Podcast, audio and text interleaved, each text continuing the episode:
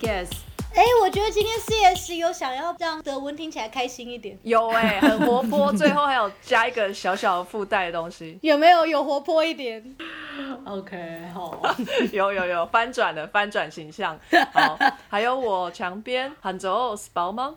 好，今天呢，我们的主题是大家最喜欢吃的肉。啊，我也不知道是不是大家最喜欢吃的啦。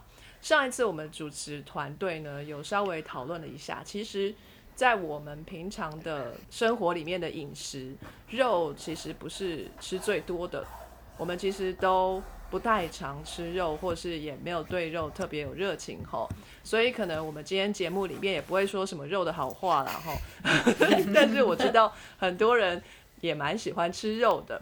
我个人呢是畜产系出身的，所以我也对肉有一种热情。我对肉是不排斥，但是我觉得肉呢是要珍惜着吃啊、不用每天大鱼大肉啊。所有的事情呢都是平衡最好。今天呢很特别的是由我来讲这个吃肉的历史啦哈，大家就知道谁没有做功课。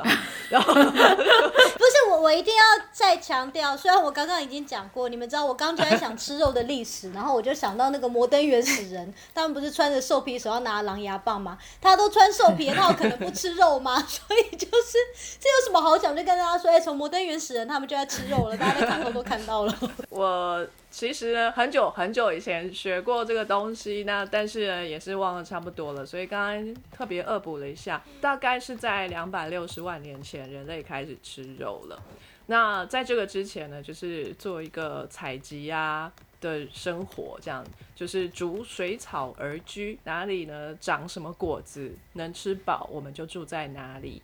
我有问题，啊为什么要煮水草啊？就是水草不是长在海里吗？逐是水跟草，草水 VS 草。你解开了我长久以来的疑惑耶！我我一直想说，为什么我们要煮水草？好，原来是水跟草，make sense，make much more sense。这个人类呢，开始吃肉的历史是从开始狩猎开始嘛，但是呃，狩猎的肉来源呢，不是这么的频繁跟稳定，所以也不是说餐餐都能有肉吃，所以这也算是一种呃打打牙祭的，有时候会有的奖励品而已。史前时代的人类呢，他们狩猎的技巧越来越好，所以呢，他们吃的东西肉呢占的比例越来越多。他们吃肉是吃生来熟的，哎，好问题，你知道什么时候人类知道用火吗？史前时代吗？很早很早以前，哦，我知道那个红嘴黑背的传说，谁是红嘴黑背？什么意思？就台湾有一种鸟啊，全身是黑的，然后只有嘴巴和那个脚脚是红色的。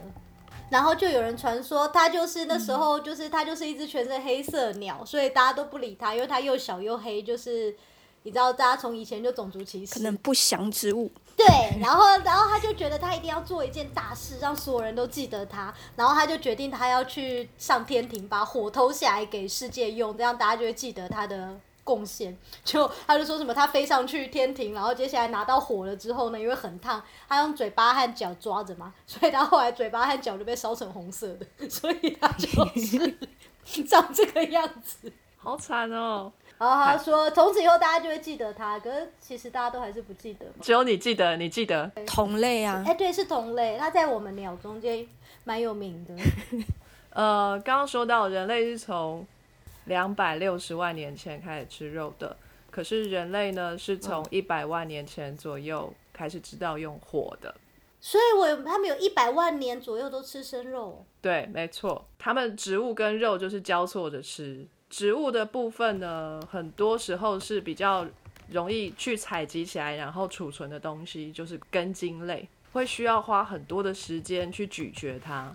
马铃薯你就直接拿起来啃，可能就是跟苹果一样，你就必须要每天要啃个四五颗，是不是嘴巴有点酸？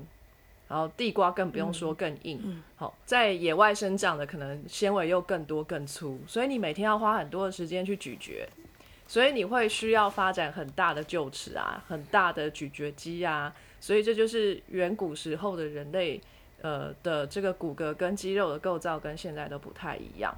所以他们每一个都国字脸哦。哎、差不多，有点方，嗯。然后生的肉也也是一样，生的肉有很多呃筋啊肉的地方，其实你要真的有机会生啃牛肉哈，不用切哦，整块拿起来用撕咬的，其实不是那么容易哦。你真的是需要有点用力，所以知道用火以后，人类整个面相都不一样了。牙齿变小颗了，然后嘴上这个咀嚼肌也变小了，什么东西变大了？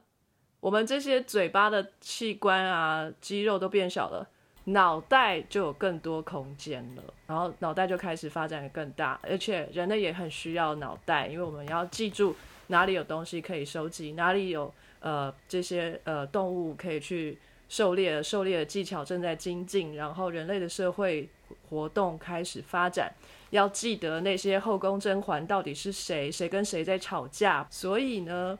这个人类的脑袋就开始发展，所以跟人类知道用火呢是非常有关系的。前不久我们有提到过，有一种饮食方式，哈，有点想要回到原始人的生活，他们觉得说人类的身体呢本来就不是设计来吃植物的，哦，觉得说古时候的人哦茹毛饮血，哦每天都大鱼大肉的吃，哪有在吃菜的，是不是？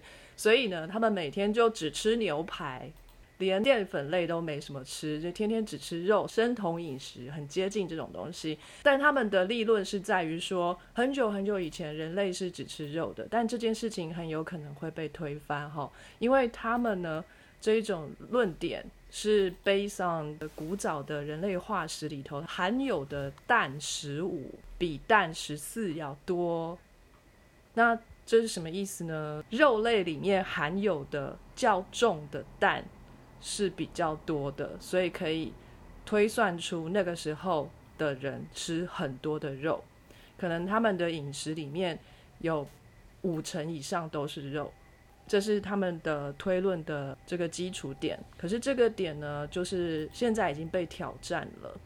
有一个地方叫康奈尔大学，大家有没有听过？有啊有，对，这也是在纽约州，也是我曾经生活过的地方，不远的地方哈。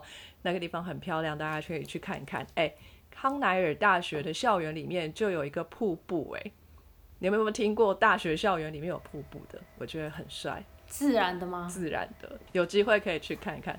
是长在多多奇怪的地方哦，那边古早以前是个冰川地形，那边有冰川。那现在当然是没有的啦，但是有冰川切割过的那个纵谷，所以这种瀑布什么的，纽约就很多啦，州立公园到处都是。哦最近呢，有一篇康奈尔大学的研究，想要为这个说法找一点其他的解释。尼安德塔人那个年代可能哈没有办法拿到那么多肉，他们如果真的全吃肉的话，可能会饿死啊。那他们到底去哪里拿到那么多肉？这个是几年什么年代？你说尼安德塔人吗？对对对，尼安德塔人呢，它存在的时间大概是四十三万年前。所以已经会用火，也开始吃肉。对，会用火，也会吃肉，然后脑子有点大了，然后很聪明。他甚至是比现在的智人还要更聪明。哈，有人这样说。真的吗？他们的脑容量比我们大。可是他他的头不是平的吗？有吗？我记得看他们的看他们的头骨，他们从眉毛上方是一片平的耶。哦，对啦，可是后面还蛮凸的啊，后面哦，所以他他们是装在后面。对对对对，康奈尔大学这篇文章呢，他们真的就去买了一块生牛排，就放在实验室的一个角落，没有冰它，就是放在室温下，就这样放了两周，然后这块肉就开始腐烂发臭，然后长蛆，两周是到一个极限。这个研究者呢，每天呢都去切一小块来做化验，看那个肉里头的组成氮十五跟氮十四的比例，发现说在这两周内，氮十五天天都在上升。第三周开始，这一块肉开始变得硬邦邦的，已经不臭了，看起来就跟肉干一样。这个时候氮十五就开始下降了。哦，有一个推论就说出来了，尼安德塔人不是吃很多肉，而是他们吃的肉都是腐坏的肉，这样他们也是一样摄取很多的氮食物，这样他们骨头发现的事情，这个推论是可以成立，但是需要更多的证据来证明哈，我们实在也是不知道啦。所以我们知道古时候尼安德塔人那个年代哦，四十几万年前是这样。可是你们知道吗？这个世界上还有一些人类哦，跟我们长得一样的人类，好手好脚的哦。嗯，这些人类，他们不是生活在我们每天上班下班的生活循环里面。他们呢，过着跟尼安德塔人一样的 hunter gatherer 的生活。他们出去狩猎，他们出去采集，他们活在哪里？你们觉得呢？就是你说会捞海鸟吗，呃，那边可能没有太大的机会可以采集，因为根本没有什么植物，那是冰天雪地的地方。现在仅存的几个非洲的部落，还有在做这种呃狩猎跟采集的生活方式。其中有一只叫做 Hadza，H A D Z A 这样子的部落，他们是呃生活在坦桑尼亚这个国家多猎豹很多。啊，对，猎豹很 CS 的爱，这一群人呢，他们会尽量避开猎豹，OK，然后但是他们自己会去采集。那坦桑尼亚的气候每年呢会有半年的干季，有半年的湿季，就是下雨的日子。在干季的时候，他们这一群部落会出去打猎，所以他们过着吃很多肉的日子。然后在湿季的时候，也就是雨季的时候，他们会去采集蜂蜜跟一些浆果类，所以他们每年呢吃的东西都是依照季节来改变的，而且都很固定。那这太好啦！谁会最有兴趣？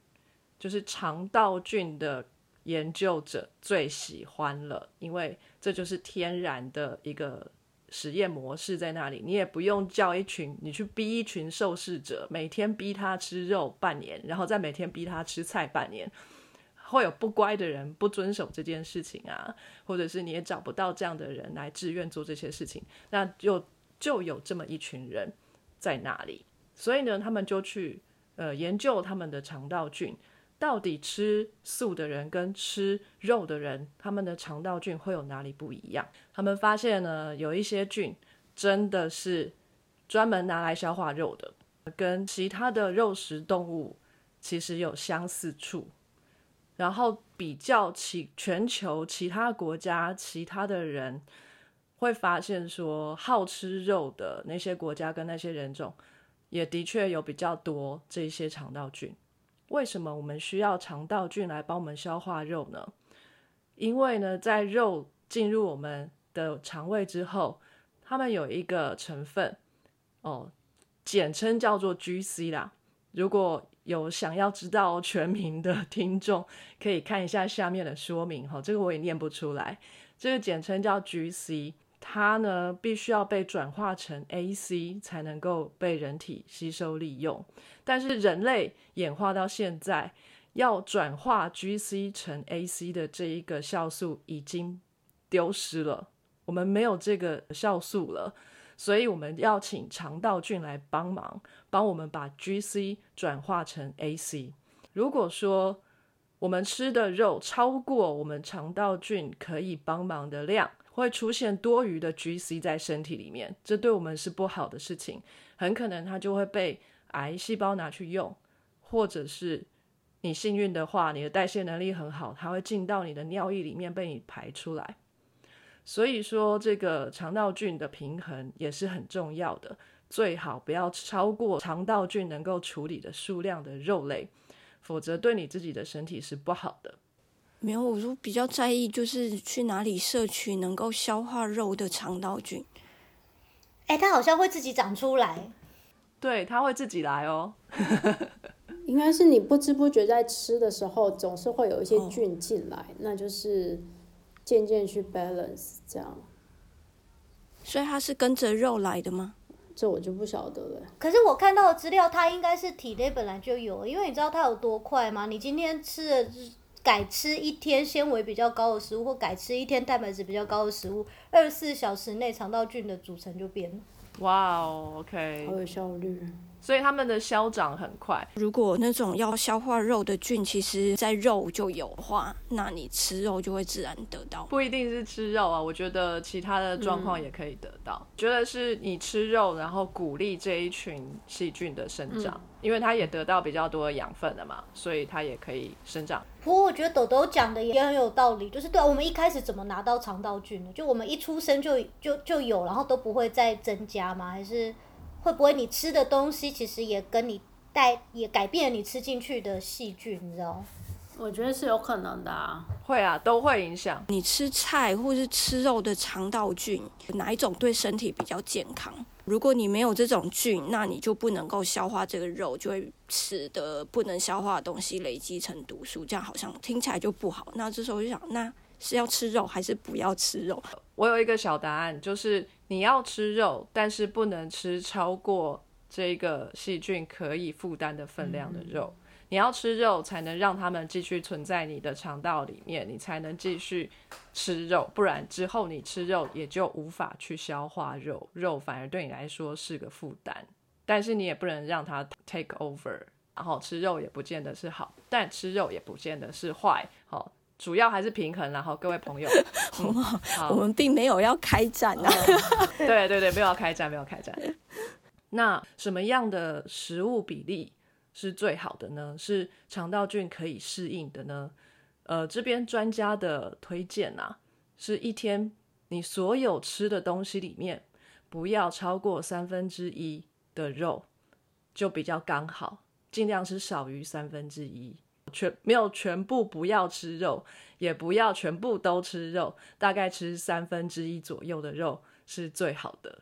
是这三分之一要怎么算三分之一啊？这个三分之一推论的方式是由油脂的摄取量来做平衡的。啊，肉里面含有蛋白质跟脂肪，肉含有的脂肪比较是属于 omega three 的这种脂肪酸。哦，多元不饱和脂肪酸里面有两种，一种是 omega three，一种是 omega six。这个 ratio 很重要，你每天摄取的脂肪酸最好是 omega six 除以 omega three 等于一，呃，一样分量的 six 跟一样分量的 three。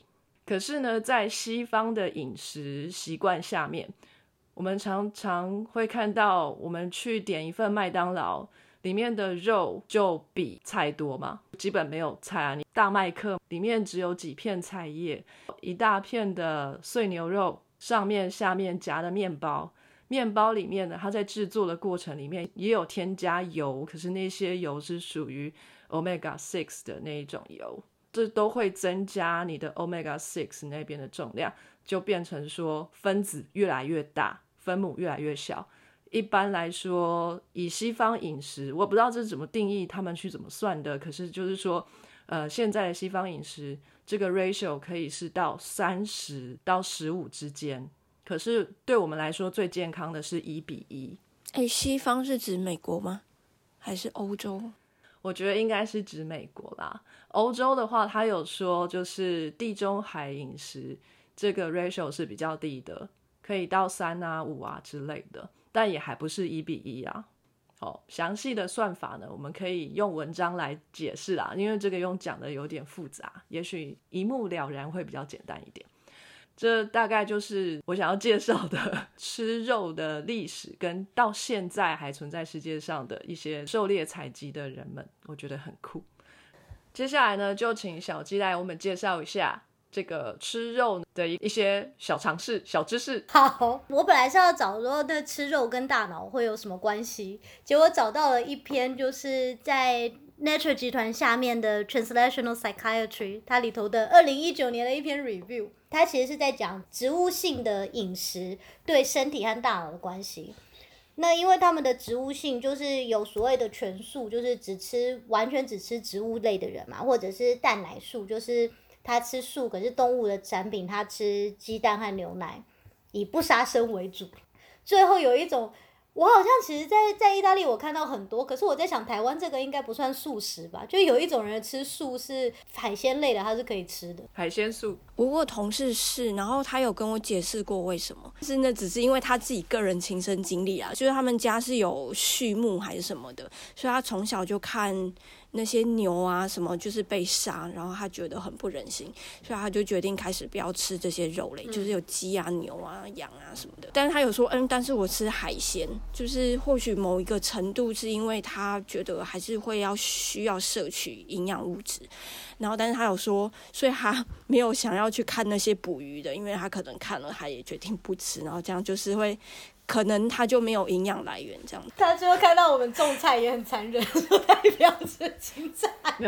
拔菜的时候不小心折断。对，所以就是他自己讲一讲，他自己会觉得有一点，就是虽然说他有一些他的理由，但是可能在某方面就会被挑战，或者是产生一些矛盾什么的。我自己对于海鲜素，我在这边看到比较多，是我发觉就是有有一个原因是宗教的原因，比如说复活节之前啊，就是对很虔诚的。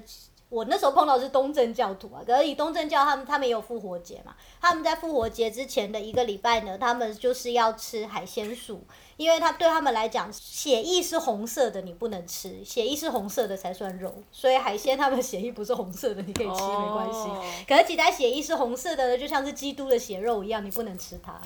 OK，所以我在这边碰到蛮多我的巴西的朋友，他们也是吃海鲜素，然后他们也是说，对啊，因为那是他们是基督徒，他们说基督的骨肉你不能吃它，这样。等一下，我在弄那个剥皮鱼，它的血是红色的啊。哦，那剥皮鱼要被它是基督的骨肉。啊，可是很好吃哎。可是因为我记得鱼类的血是红色的，因为我记得以前那个高中不是有过有一堂课要解剖无锅鱼吗？我记得它的血是红色的啊、对啊，可是我那时候那个他们就跟我说，呃，没有啊，就说。我就我是觉得有一点点就是伪善，就是可能可能就是那个血的量很 少，所以你知道他们看不到，他就觉得哎、他们没有红色的血。我觉得他们是没看过怎么处理鱼吧。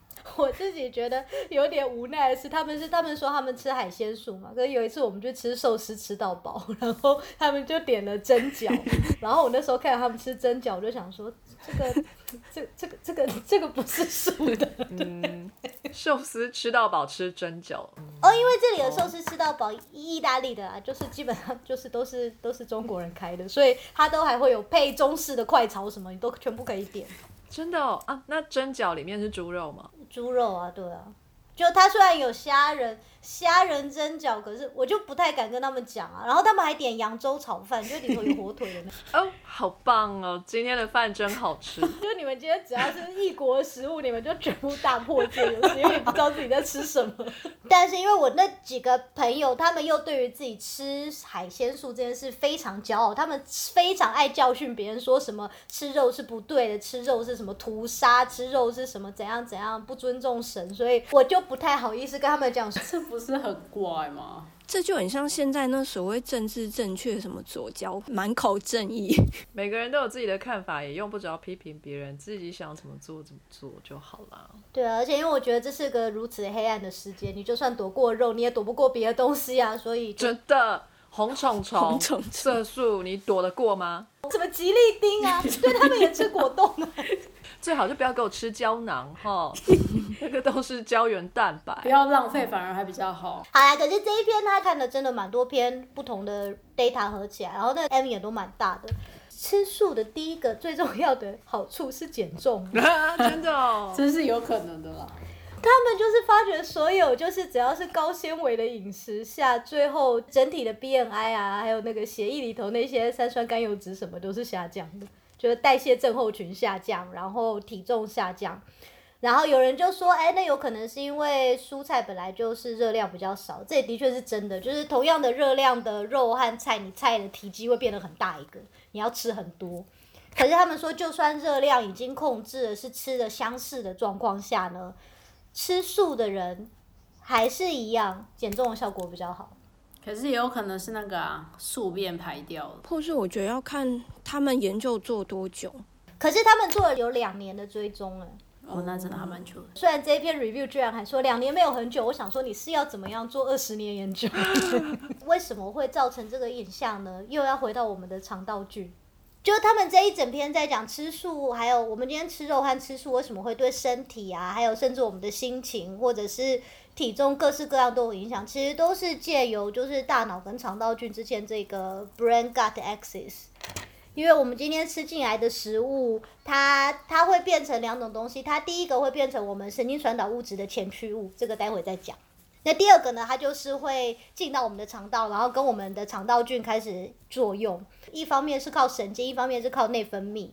然后它们很奇妙，是肠道菌它会对我们大脑影响，就是呢改善我们的代谢的。profile 就是你今天如果去量一个吃素的人，他今天身体代谢完之后，比如说整体的胆固醇量会比较低，他们对于呃葡萄糖的敏感度会提高，还有对于那个胰岛素的敏感度会提高，所以血糖比较不容易波动。就然后它还会降低一些发炎相关的 cytokine，这个要朵朵才比较懂。可是它会降低的，比如说 interleukin six。然后还有 C-reactive protein，我不知道它是谁。最后的结果就是你对于肥胖啊、心血管疾病的 risk 下降，然后你可能对某些种类的癌症的风险下降，还有就是整体的 BMI 下降。接下来我看到他们这一张这个 study，他们为什么会开始想要做这个 study 呢？除了是因为吃素的人口多以外呢，他们说，呃，他们观察从二零零四年到二零一九年网络上的 Google 热门搜寻字，他们做了德国、英国和美国三个地方的 Google 的分析，就是如果以二零一九年当做百分之百，二零零四年开始的时候，大概永远大家对肉类相关的字眼的搜寻，永远都占那个百分之二十五左右，就是。十年前跟现在相比的话，然后现在越来越多，越来越多。然后，可是大概在二零一零年开始吧，一零一一年开始，在德国、呃、美国还有英国三个国家呢，有关于全素还有蛋奶素的相关搜寻都越来越多，而且特别是全素，愿意加入全素的人口也越来越多，所以他们才做这篇 review 来看，说全素到底是不是真的像他们自己声称的那么多好处。结果是真的。结果就是以减重这点来讲，减重啊，对于心血管疾病这方面的好处，应该是真的是真的。可是第二个有关于，比如说神经或精神方面，因为有很多人说，哦，你吃素之后啊，你整个人会变得比较慈善，你比较焦虑都会下降，全世界都变得好和平，你知道？对，然后他们有看的两种 study，就是一种是 clinical trials，就是临床研究的话，那可能就是我就找。一两群人嘛，一群 A，一群 B 呢，一群请他叫他吃素，一群叫他照原来一样吃肉，就是这一种，就是我们去叫他们做什么，这种是临床临床的 clinical trial。那他们在 clinical trial 就发觉，如果你今天叫一个本来就是吃比较肉为主食的人，改成叫他吃蔬菜为主食的话，而且特别如果他是病人的话。那的确，以神经相关的疾病，他们看了，比如说偏头痛啊，或多发性硬化症啊，那发觉他们的那个身体一些发炎相关的指标下降了。然后另外就是他们也有病人有讲说，他们觉得他们的症状减轻了，疼痛的量比较少。可是如果以心情来讲呢，就是以就是大家的焦躁啊，或是忧郁啊这一类的，总共两篇比较好的 study，可是一篇说会下降，一篇说不会下降。所以就是以对于心心情方面的影响似乎没有那么直接，而且第第二个是他们接下来还有做一些 study 是做 observational 的 trial，所以就是就是今天不再是我们找一群人，然后跟他说你今天开始吃素，而是我们去观察那些本来就愿意吃素，然后长期在吃素的人和本来就喜欢吃肉，然后一直长期在做肉食饮食的人。然后他们这两个 study 看到两个完全不一样的结果。研究 A 发觉就是在长期吃素的人身上啊，就是忧郁症的情况是比较好发的。第二个 study 是发觉，如果是吃全素的人呢，就是他们对于心情相关的控制会比较好一点。然后这两个 study 最不一样的地方是，第二个 study 百分之八十的参与者是女性，所以也许也许女生比较适合吃素吧，我也不知道。可能女生的这个情绪的摇摆比较幅度大一点 有有可能对，因为有内分泌周期啊。对啊，对啊。然后去吃素跟吃肉，就是我们今天到底在营养上最后造成了什么不同？牛津大学有一个计划，然后他们在那个计划里头，他们收了真的非常多的受试者。我印象中，他们收到了全素的受试者好像有三四千个，然后整个 study 总共有六万个人，好多、哦，哇塞，所以就是所有的人都缴交了很多很多，就是。问卷非常详细的问卷，然后追踪，然后记录说我们每天到底吃了什么，然后让他们来分析说好，所以今天我们到底摄取到什么营养素，然后发觉呃，在吃素的人身上呢，哪一些东西下降，就是饱和脂肪酸的摄取下降了。然后第二个是维他命 B 十二和维他命 D 下降，钙和锌的摄取还有蛋白质的摄取下降。那可是他们另一方面什么提升了？他们的纤维量提升，然后他们摄取比较多的镁、比较多的铁、比较多的叶酸，然后同时维他命 B one 还有 C 还有 E 这些是提升的。所以营养来讲的话，这两个是不一样的地方。那所以就带出了，就是以全吃素的饮食，特别是全素的人，他们最容易出现的问题就是维他命 B 十二的缺失。因为维他命 B 十二就是主要是在比如说红肉啊、家禽啊，或者是蛋和奶之类的。所以如果你今天吃全素这些都不吃的话，就会发生维他命 B 十二缺失的状况。那我想就是说，吃肉的人都会拼死的拿这一点来攻击吃素的吧。B 十二缺乏会怎样？B 十二，他说它对于我们早期的发展很重要，然后同时它对于维持中枢神经系统的运作，以及它对于那个记忆，然后还有海马回的结构是有一些保护工作的。所以就是如果维生素 B 十二缺乏的时候呢，你基本上会有中风、阿兹海默症、失智、帕金森氏症，还有甚至一些认知的问题的几率都会提高。哦，对，所以这是对吃素的人，就是全素啦。就如果你连蛋和奶都不吃的话，你最应该要补充的东西就是维他维生素 B 十二。但是维生素 B 十二就是存在动物性的制品里，所以我想，就算你是买了维他命，你买保险啦，赶快买保险，然后请三个应用来帮你，这样等你老了就可以有三个国外的女朋友，这样。好像应该是我们应该要帮吃全素的人买保险，然后受益人填自己。可以这样吗？如果他不肯补充维他命 B 十二，就拿这个威胁他。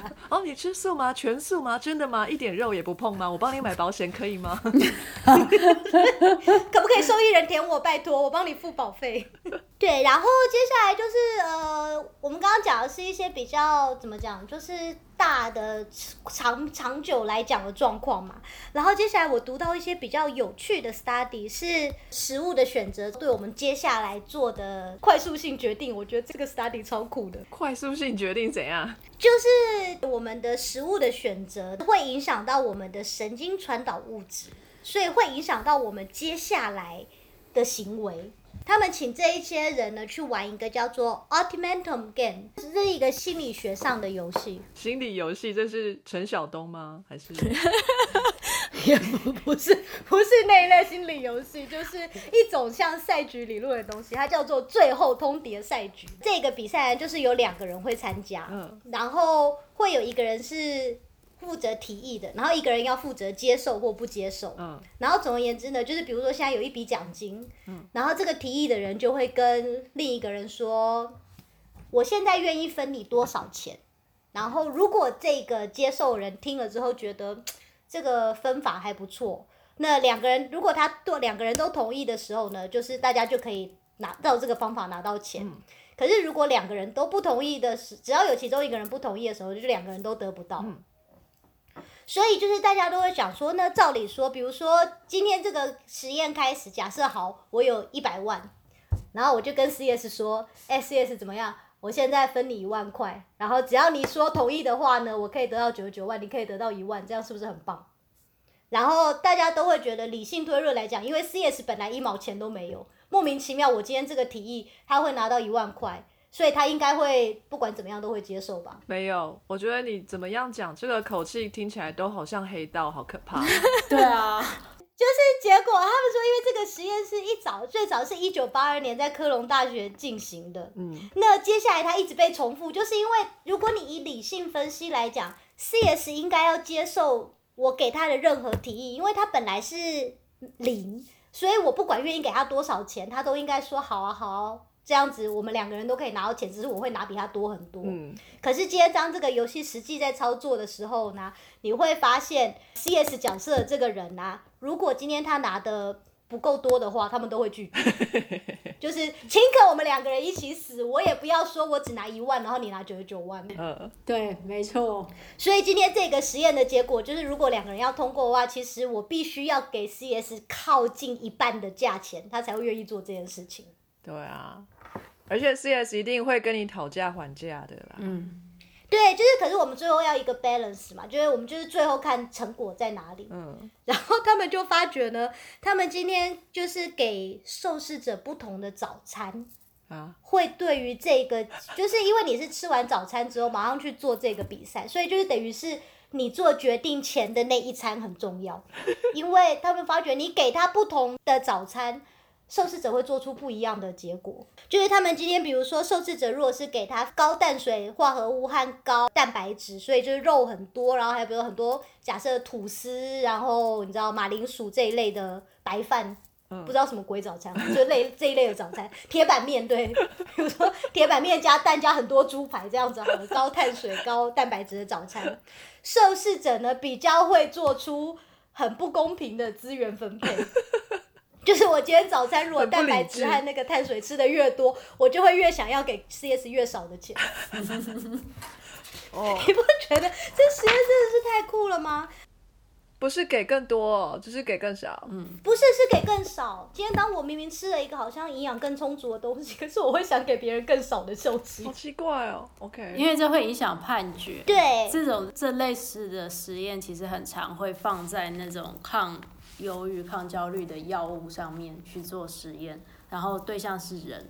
因为其实研究发现说，有些人吃了抗焦虑或是抗忧郁剂这种，吃完之后比较容易妥协。哦，可是这会造成一个影响，就是比如说这些人他们要吃这些呃药物或者是一些嗯对，算是比较属于药物或是补充的，那可是他们之所以要吃，是因为他们在高压的环境，甚至他们可能工作需要去谈判，甚至是外交官，他们要去代表自己的国家去跟别人谈判。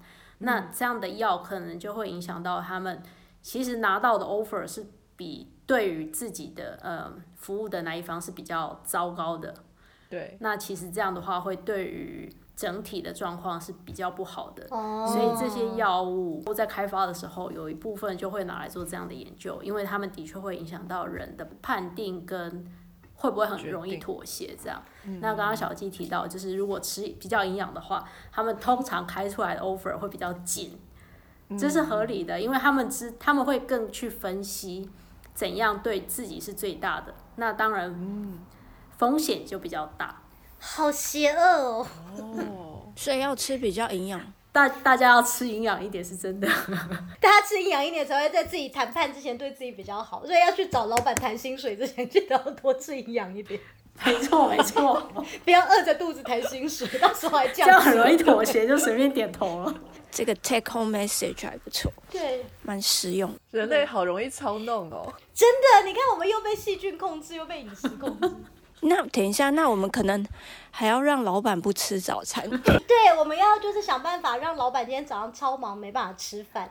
然后自己吃很饱。所以这边已经有个策略出来了。可是为什么会有这么大的影响？其实就是从刚刚我们讲到，就是食物对我们的影响，一个是从那个 brain gut axis，它透过我们的肠道菌和跟迷走神经对大脑直接影响。第二个就是我们吃进去的物质呢，会变神经传导物质的前驱物，嗯，代表说它只要在我们体内稍微这样子，哎、哎、加一点功，很快的，马上就被变成神经传导物质，神经传导物质就传出去嘛，所以我们整个神经系统其实都需要用到它。那其实他们发觉，在这个实验呢，他们去用从血液中量受试者血中神经传导物质的量。那他们发觉，就是你今天早餐吃的超营养这种高蛋白、高碳水的早餐，其实是跟两个神经传导物质，就是 serotonin 和 dopamine，就是血清素和多巴胺，跟这两个是比较相关的。就是你吃的比较多高蛋白、高碳水的早餐之后，它会很快速的可以转成这两个传导物质。那他们去传这两个传导物质的量，跟这个受试者做出来的这个决定是有相关性的。它是可以 predict 受试者会去提对自己比较好的提议，还是要去做出对自己比较不好的提议。所以我觉得这真的是太有趣了，因为他今天不是假设说哦，因为我们今天吃这些物质，我们身体比较满足。他今天是真的去量测神经传导物质。那血清素和多巴胺，因为我们神经传导物质有不同种嘛，而血清素和多巴胺刚好在我们身体也都是一些比较跟快乐比较相关的。所以我在想，可能就是因为我们自己如果钱流比较多，自己的快乐。比如说，如果它是跟什么疼痛相关的传导物质，你就会觉得完全没办法理解这个结果。可是如果它既然就是跟一些满足啊、快乐比较相关，想说，哎，好像有点道理耶。而且居然是最后做出来，因为我们在统计上就是会有所谓的相关性。那在相关性的下一个就是可以预测，就是你今天要用所谓的回归模型的话是可以预测。所以他们今天敢用到预测这个字，代表说它是通过回归模型，是更严谨、更有直接关系的数据时候才有办法用到这个字。所以我会觉得哇。很猛，就是我们今天会说 correlation，会说 A 跟 B 相关嘛。在下一步，我们就会想说，那我能不能用 A 就可以知道 B？以后我就不用量 B，我只要量 A。所以它是更强烈的一个 statement，它是等于是等于说 A 对 B 是可以有直接影响的。所以你今天如果看到他今天是说哦两个有相关，就是哦只是有相关嘛，就是可能是两个人是好朋友嘛，还有点关系。那如果今天有 prediction 的代表，可能一个是老板，一个是仆人，所以我今天说什么你就做什么，就是你知道那个等级是有差的。原来如此，OK，cool。那我有问题，一定是早餐吗？台湾人在谈生意都是晚上，你知道，就旁边有妹的那种。如果是晚上，OK 吗？主要他是说，就是你在做那个 task 之前的那一餐很重要。OK OK，好哦。所以如果要谈生意啊，老板今天早上就是很闲，早餐吃的很饱，没关系，你就等他，就是对，一定要等到他饿了那一餐。就阻止所有 Uber Eat 送东西到他的办公室里面，就全部都干掉。对对对对，就是自己在旁边一直吃，一直吃，一直吃，然后看老板什么时候饿。我发现他饿那一刻去把他给掰 哎，对，没错，就我们随时做好准备，就是那一刻出手。谈好生意之后，可以开始改吃素减重。好哦，这是一个好策略。其实他最后结论，他并没有特别导向哪一边，他就是说，的确，我们到现在唯一可以看到的就是吃素可以对于减重这一块。有一些帮助，心血管疾病的风险会降低。它呢是吃全素，可是如果今天你没有补充维他命 B 十二，你可能接下来之后还是会有中风或失智。对你，你就是想说，哎，我好年轻，我都没有心脏病，然后活到老一点，然后就有失智，你也不会太开心。这也就是我们今天不知道到底是因为我们吃了蔬菜，蔬菜对我们很好，还是说因为我们今天避开了吃肉制品，也许是因为我们今天的肉制品在整个这个。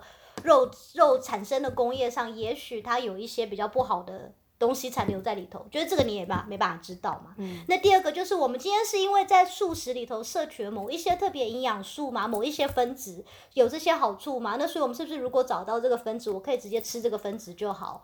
就是那就变成不是说重点不是素或吃素或吃肉，重点是吃到这个营养素。嗯，那还是说今天你在吃素了之后，你也许整个生活很多选择要变。像我们之前有讨论过，就是其实一开始吃素的时候最痛苦，就是会找不到好吃的素食餐厅，所以你可能 开始要学做菜或什么什么。因为这一些生活上的改变而带在带来好处，就是这些都是不一样的变因，就是。是必须要被考虑的。到现在，唯一科学可以说的就是它可以降低心血管疾病，就是可是并没有说吃肉是真的不好，因为我们其实对其他的什么什么心情啊，或者是神经方面的疾病啊，这些还有癌症之类的，其实并没有那么直接的关系。嗯，原来。吃肉其实也没有那么不好嘛，对不对？然后吃素呢，也不是全然的那么好嘛，是不是？人生很难，真的不知道吃哪一个，不如都吃。我觉得，真的，鸡蛋不要放在同一个篮子里。没错没错。你到底想要心脏病呢，还是要失智症呢？我真难选。非常感谢各位听众的收听和支持。Sky in the World 在各大 Podcast 平台上都能够收听得到，Anchor、SoundOn、Apple Podcasts。都能搜寻到 Sky in the World 的节目。另外，Sky in the World 也会在脸书粉专上分享科学家的八卦以及科学新知给大家。在 IG 上也会有编辑们的日常，有任何的问题以及意见，都可以在各大平台上面留言给我们知道。我们将竭尽全力为您寻找答案。欢迎追踪分享 Sky in the World，让更多人知道有趣的科学哦。